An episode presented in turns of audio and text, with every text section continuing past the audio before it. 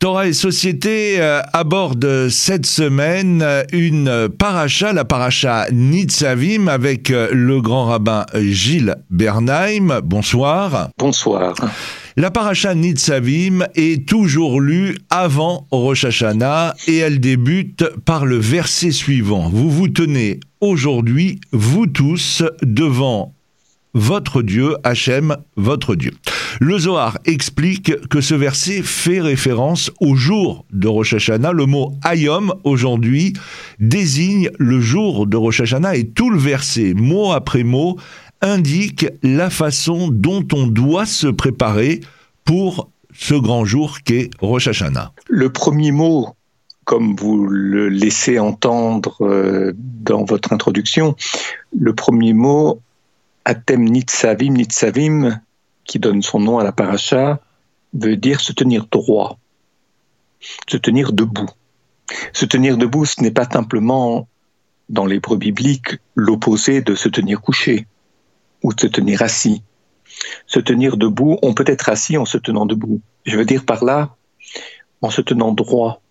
Mais la terminologie biblique est très suggestive se tenir droit, cela veut dire être capable de tenir debout dans la vie, comme d'aucuns aiment le dire. Il y a des gens qui tiennent pas debout. Il y a des gens qui sont bien enracinés, qui ont les pieds bien sur terre, qui ont aussi une mémoire, qui ont aussi une histoire, autrement dit, qui ont en amont de leur propre histoire des exemples, des référents, c'est-à-dire d'autres personnes qui leur servent d'exemple, ou en tout cas qui nourrissent leur réflexion. Et c'est tout cela qui donne au mot cette idée d'enracinement. Lorsqu'on dit que on parle en hébreu verutavot, le mérite des pères, c'est pas un capital risque ou c'est pas une assurance vie. Le, le mérite des pères, c'est avoir, c'est savoir qu'avant nous, il y a eu des parents ou des anciens ou des ancêtres qui ont vécu des choses fortes, des choses difficiles, et qui ont trouvé des solutions pour résoudre, et qui ont trouvé des solutions pour résoudre ces difficultés.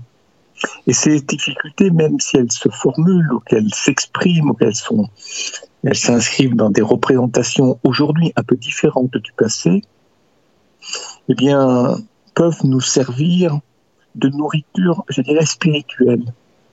Comme on dit, donner à réfléchir et peut-être simplement le reformuler, c'est-à-dire s'appuyer dessus sur ces réussites des anciens, mais en l'exprimant en d'autres mots à juste hauteur de ce que nous vivons avec nos mots à nous et notre ressenti à nous.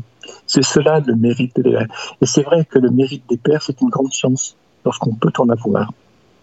C'est une grande chance parce que on ne devient pas sa propre référence. On n'est pas obligé de créer le monde ou de créer des solutions toutes neuves à partir de rien, ce qui est épuisant et souvent n'aboutit pas. Donc, euh, c'est aussi tout cela, la parachat Nitzavim, tenir debout. On va continuer avec le Zohar qui euh, poursuit avec le mot Atem, vous qui désigne le peuple juif. Nitzavim, vous vous tenez debout, on vient de l'évoquer, évoque l'idée de se euh, maintenir fortement, d'avoir euh, euh, non seulement les pieds sur terre, mais d'être d'être droit, droit dans la vie. Le Rav Horowitz explique que le peuple est un seul corps, comme il est dit de la famille de Jacob arrivant en Égypte, qui est présenté comme un seul nefesh, une seule personnalité au singulier. Et quand Moïse rassemble le peuple, même ceux qui ne sont pas là physiquement, ils sont présents, c'est-à-dire tous ceux qui seront intégrés au peuple au cours des âges par la conversion.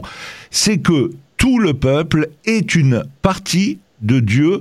Euh, c'est ce que dit un verset euh, audacieux du Rav Horowitz, euh, le, le Akadosh, qui reprend continuellement cela dans son œuvre pour le commenter. Oui, je retiens, ou plutôt je relève deux choses. Je relève deux choses dans ce que vous venez de dire.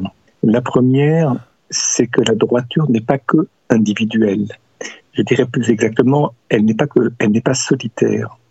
Il y a des gens qui font de la méditation, d'autres qui font du yoga, les troisièmes qui ont des expériences de vie euh, qui sont spectaculaires ou exceptionnelles et qui leur permettent de se reconstruire, mais à titre individuel. même si ça a des répercussions sur leur rapport au monde et les relations avec les autres gens. Mais la droiture ici est pensée sur un registre, je dirais, plus large, plus collectif. Lorsqu'on fait partie du peuple d'Israël, on a pour premier principe le fait de savoir qu'on ne se sauve pas tout seul. On se sauve ensemble et pas à titre personnel, c'est-à-dire à titre singulier, à titre individuel, c'est-à-dire à titre égoïste. Ça, c'est la signification du athème de ce pluriel que vous avez relevé. Maintenant, il y a une deuxième chose. Quand je dis euh, être droit ensemble, c'est être droit envers soi-même, c'est-à-dire se respecter soi-même, ne pas se maltraiter, ne pas se déformer, mais tout cela pour euh, être capable de vivre la relation aux autres sur le mode de la reconnaissance, d'abord de la connaissance des autres. On ne porte pas des jugements sur des gens qu'on ne connaît pas. On ne dit pas tout et n'importe quoi sur des personnes avec lesquelles on n'a jamais parlé, simplement parce que les réseaux sociaux rapportent une même dépêche. Autrement dit, on est dans un, univers d'extrême attention à autrui, de prudence au niveau des mots, de justesse au niveau du langage et de responsabilité à l'égard de ceux qui vivent autour de nous. On a des devoirs, ça ne veut pas dire qu'on doit leur donner des choses, ça veut d'abord dire qu'on doit les respecter pour ce qu'ils sont. Maintenant, le, deuxième, le deuxième point sur lequel je veux m'arrêter, vous avez parlé des conversions en citant le Shla Kadosh Horowitz. De fait, quelqu'un qui se convertit, je ne parle pas de quelqu'un qui a un père juif, une mère non juive, on est déjà dans un cas particulier, mais quelqu'un qui vient du monde des non-juifs et qui veut devenir juif, et ce pour de bonnes raisons. Qu'est-ce qu'on attend de lui? Qu'est-ce qu'on lui demande? Qu'est-ce que les rabbins qui le reçoivent attendent de lui? Ceci, qu'il ait des enfants juifs, qu'il ait des petits-enfants juifs, qu'il ait des arrière-petits-enfants juifs, s'il peut en avoir, et lorsqu'il en aura. Ce qui veut dire que pour avoir des enfants juifs, il suffit que la mère soit juive. Pour avoir des petits-enfants juifs, il faut qu'il y ait une éducation, qui est une transmission de l'identité juive et de sa signification et de sa mise en œuvre. Et avoir des arrières et des arrière-petits-enfants juifs, il faut que, comme on dit, ça passe, que ça se transmette, que l'héritage ne reste pas à la seule et première génération, voire aux seules deux premières générations.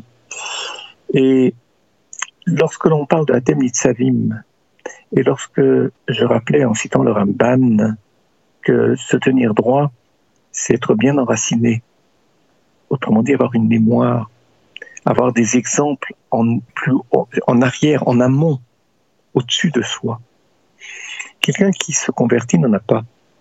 Il n'a pas de parents juifs. Il n'a pas de grands-parents juifs. Alors celui qui n'a pas de passé juif, eh ben, il doit tout faire pour avoir un futur juif qui lui servira de passé. Autrement dit, avoir des enfants et des petits-enfants et des arrière-petits-enfants sur trois générations, par exemple, de descendants juifs, c'est comme s'il reconstituait par ce biais-là un passé juif qu'il n'a pas eu. C'est sans doute la raison pour laquelle les rabbins sont exigeants vis-à-vis -vis de celui qui veut se convertir, justement pour lui permettre ou permettre à ce dernier de s'inscrire dans le raisonnement que nous venons d'évoquer. Et c'est aussi cela le sens de Atem et l'enseignement du Shla Kadosh, l'auteur Shnelou Rovitz, que le passé et le futur se rejoignent dans l'accompagnement d'un acte de conversion, afin de lui permettre d'être aussi droit, d'être aussi bien enraciné que lui qui a une grande mémoire juive, alors qu'il ne l'a pas eu, grâce à ses descendants. Le Gaon de Vilna enseignait à chaque mille ans correspond un livre de la Torah, dix parachiotes qui correspondent aux dix siècles de notre millénaire. Celles de notre époque, celles au pluriel, sont donc Kitavo, qui fait allusion à la Shoah et à la renaissance d'Israël, et la paracha Nitzavim, où l'on peut lire Si tu reviens au Seigneur ton Dieu, il te ramènera dans le pays. C'est la double teshuva géographique et spirituelle. Lorsque te sera survenu tout cela, la bénédiction et la malédiction que je t'aurai présentée, si tu les rumines dans ton cœur parmi toutes les nations où le Seigneur ton Dieu t'aura repoussé, alors le Seigneur ton Dieu te ramènera dans le pays qu'auront possédé tes pères et tu le posséderas à ton tour. Cet enseignement du Gan de Vilna qui est souvent mentionné au sujet des parachiotes, euh, Kitavo, Nitzavim, Vayeler, la fin du livre de Devarim, du Deutéronome, est un enseignement qui est à la fois très riche et difficile. La difficulté, je ne la relève pas. Elle relève, elle suggère des interprétations parfois un peu trop rapides de ceux qui connaissent les réponses avant que les bonnes questions ne soient posées. Mais d'un autre côté, il y a dans la notion de millénaire, évidemment que après coup, on peut calculer beaucoup de choses, non, j'arrive plus bien là, je, je, piétine. Je vais reprendre. Vas-y. Faut que, faut que je démarre plus vite. Cet enseignement du Vilna, souvent mentionné, est riche d'enseignements. Je pense que de toute façon, le lien entre les malédictions de Kitavo et ensuite cette résurrection, c'est-à-dire cette obligation de se tenir droit, nous ramène à quelque chose de bien connu, non pas que Dieu punit, mais que de toute épreuve, il faut tirer des enseignements, il faut se reprendre, comme on dit, se ressaisir, réfléchir à ce qui s'est passé. Je ne parle pas de la Shoah en particulier, je trouve cela très déplacé et un peu trop facile surtout. Mais Rosh Hashanah, c'est un jour de mémoire, Yom Azikaron et un jour du jugement. La mémoire favorise le discernement. Si on prend conscience de ce qui s'est passé, autrement dit, si on ne perd pas la mémoire de ce qui s'est passé, si on arrive à retrouver beaucoup de choses dans l'année qui s'est écoulée, et surtout que l'on arrive à repenser à la manière dont on s'est comporté, à repenser ce qu'on aurait pu faire mais que l'on n'a pas fait, des options qu'on aurait pu choisir, mais que l'on a ignoré ou que l'on n'a pas voulu choisir, tout cela donne du discernement, favorise le discernement, c'est-à-dire cette capacité à ne pas amalgamer les choses. Parce que les gens qui n'ont pas de mémoire amalgament aisément. Ils amalgament des grands moments de leur histoire à d'autres grands moments de l'histoire. Le problème, c'est que lorsqu'on veut grandir dans la vie, lorsqu'on veut mûrir, c'est la mémoire des petits événements, des petites choses auxquelles on n'a pas prêté attention, mais qui ont eu une influence certaine sur les choix de nos vies, qui sont à prendre en considération, et pas que les grands événements qu'on retrouve dans les livres d'histoire. Ça, c'est quelque chose qui est propre au Gaon de Vilna, cette attention aux toutes petites choses, cette mémoire des petits faits. Alors je dirais que ce n'est pas donné à tout le monde d'accéder, d'acquérir cette mémoire des petits faits d'avoir ces petites attentions à des petites choses, mais qui ont beaucoup d'importance, ou qui peuvent avoir beaucoup d'importance quelque temps plus tard. Voilà ce qui me vient à l'esprit mhm. en écoutant cet enseignement du Gaon. Rachid, de son côté, euh, fait remarquer que la forme appropriée pour faire revenir euh, a été remplacée euh, par il reviendra. Et Rachid propose deux explications. D'une certaine manière, la providence divine se trouve avec nous en exil, ce qui justifie euh, que soit exprimé clairement son retour. Et puis, euh, deuxième explication de Rachi, les rassemblements des exilés, des dispersés est si difficile qu'il apparaît comme si Dieu prenait chacun par la main et accompagnait son retour. Euh, nous avons trouvé cette idée valable même pour d'autres exils que celui d'Israël, comme par exemple à propos de Moab, où la même forme grammaticale est utilisée. Oui, euh, ça c'est la notion de retour qui est développée par Rachid. oui, qui est développée ici, je dirais déjà enseignée. Euh, le retour, c'est comme se retourner. L'acte de se retourner. On peut se retourner pour mille mauvaises raisons. Vous avez des gens qui marchent dans la rue, ils croisent quelqu'un, puis ils se retournent tout de suite pour dévisager au moins le profil ou de l'arrière, ou parfois encore frontalement l'autre, si l'autre se retourne également. Par contre, euh, si on ne regarde, si on ne prête pas attention à la personne qu'on croise, on peut passer aux côtés d'une occasion manquée. C'est-à-dire qu'en fait, on n'a pas vu la misère de la personne et on ne s'est surtout pas retourné pour la voir. Mais ce n'est pas seulement vis-à-vis d'autrui, c'est aussi vis-à-vis de envers soi-même. Euh, il y a des ressentis que nous éprouvons, mais on n'y accorde pas beaucoup d'importance parce qu'on est trop occupé à atteindre l'objectif que l'on s'est fixé. Et c'est vrai que savoir se retourner, c'est-à-dire adopter un rythme lent, dans l'hébreu kabbaliste, on dirait, là encore une fois, se faire petit, c'est-à-dire marcher, circuler, de sorte de ne pas gêner l'autre et de permettre à l'autre de s'exprimer comme il peut, comme il veut ou comme il doit s'exprimer. Si on ne fait pas de place à l'autre, l'autre ne peut pas devenir à lui-même, ne peut, ne peut pas être pleinement lui-même. C'est, il y a non pas une coïncidence, mais une proximité entre le verbe se retourner au sens euh, psychique, spirituel, moral, et le fait de se restreindre, de se faire plus petit, comme l'hébreu de la Kabbale le dit à propos du, du.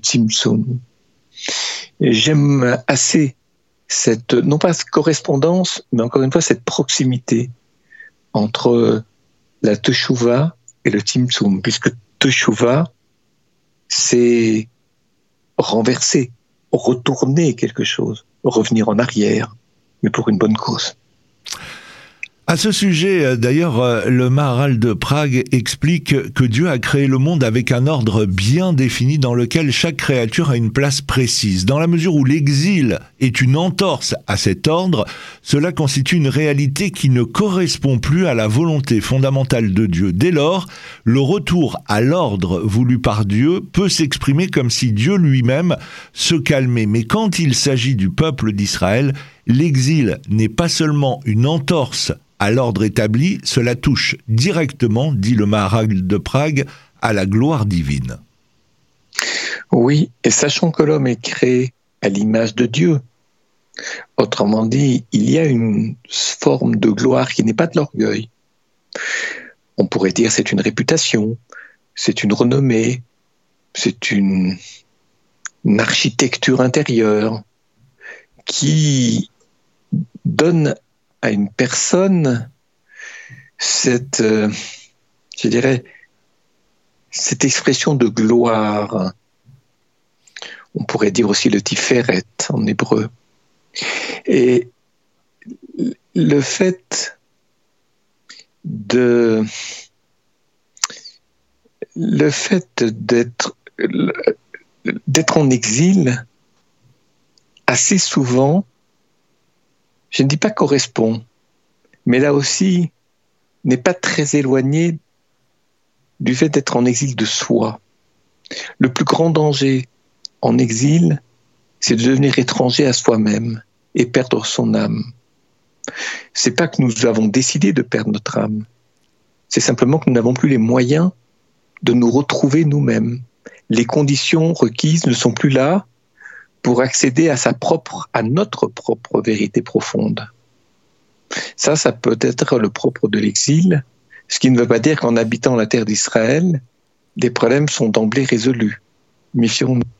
On peut être étranger sur sa propre terre, comme on peut être étranger à soi-même dans sa propre langue, l'hébreu. Comme euh, l'écrivait Kafka, on peut être étranger dans son propre corps, tout ça est compliqué, c'est-à-dire que être en lien avec son soi profond est quelque chose qui est difficile, qui n'est jamais acquis définitivement. Et d'un côté, je sais, je pense et je suis convaincu que la pratique des mitzvot participe de ce cheminement vers soi-même et vers le soi-même des autres. Mais je connais des gens qui sont strictement observants des mitzvot et ça leur permet de s'éloigner d'eux-mêmes, c'est-à-dire de devenir en quelque sorte des figures très semblables, semblables à tant d'autres gens. C'est-à-dire des gens qui sont construits sur un certain modèle et qui n'ont pas de parole à soi, de vraies paroles à soi. C'est-à-dire que les mots qu'ils prononcent sont des mots qu'ils répètent, que l'on peut entendre dans la bouche d'autres personnes ou sous la plume d'autres personnes. Il n'y a pas une véritable identité, je dirais une expression originale, celle qui fait vivre le quant à soi, celle qui fait que celui qui s'exprime est un être unique, et chaque être unique a été créé à l'image de Dieu. Autrement dit, être créé à l'image de Dieu, c'est aussi témoigner de l'unicité de chaque être humain, et que cette unicité soit respectée. Tout ça est non pas complexe, mais difficile à mettre en œuvre. C'est ce que je voulais dire au sujet de cet exil et il y a des gens qui en exil sont profondément eux-mêmes parce qu'ils sont à la fois inspirés par le monde dans lequel ils vivent et en même temps distanciés. Parce que craignant de s'assimiler aux masses, aux foules, ils sont d'autant plus vigilants à respecter, je dirais, à nourrir leur quête du quant à soi. Un peu difficile, je le reconnais, mais tellement indispensable en ces temps de Rosh et des grandes fêtes. Un dernier mot concernant euh, cette euh, paracha Nitzavim, en tout cas pour, euh, pour cette émission.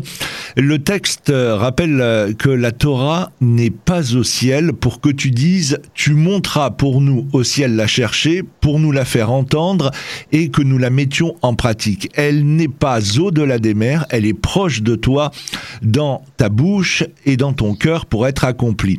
Et d'après un des maîtres de la tradition juive que, que j'aime beaucoup, le Rav Ovadia Ben Avram Sforno, la mitzvah particulière dont il s'agit ici ne nécessite pas une révélation spécifique, ni l'intervention des prophètes, ni l'expérience des générations, c'est la teshuva, le repentir, la conversion à Dieu, le retour à l'éternel, comme le dit d'ailleurs aussi Manitou.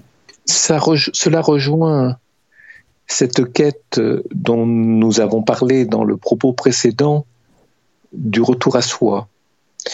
Euh, Manitou l'enseignait à propos d'Abraham.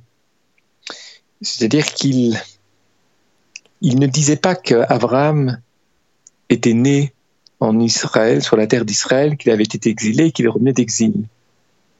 Il disait que ce qui caractérisait Abraham en exil, c'était précisément cette exigence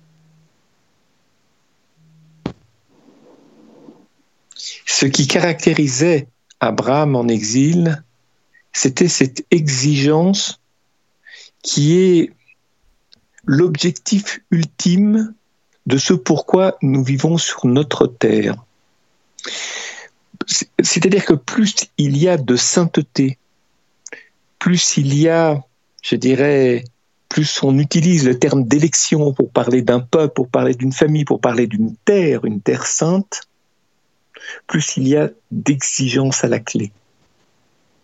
Ces exigences-là, il les a découvertes en dehors de la terre d'Israël. Et il, de ce fait, Dieu l'a sollicité pour venir avec ce premier bagage et le planter comme on plante une vigne sur la terre d'Israël ou dans la terre d'Israël. Ça, ça ne va pas se faire très facilement, mais il faut être Abraham pour venir avec un tel bagage sur la terre d'Israël.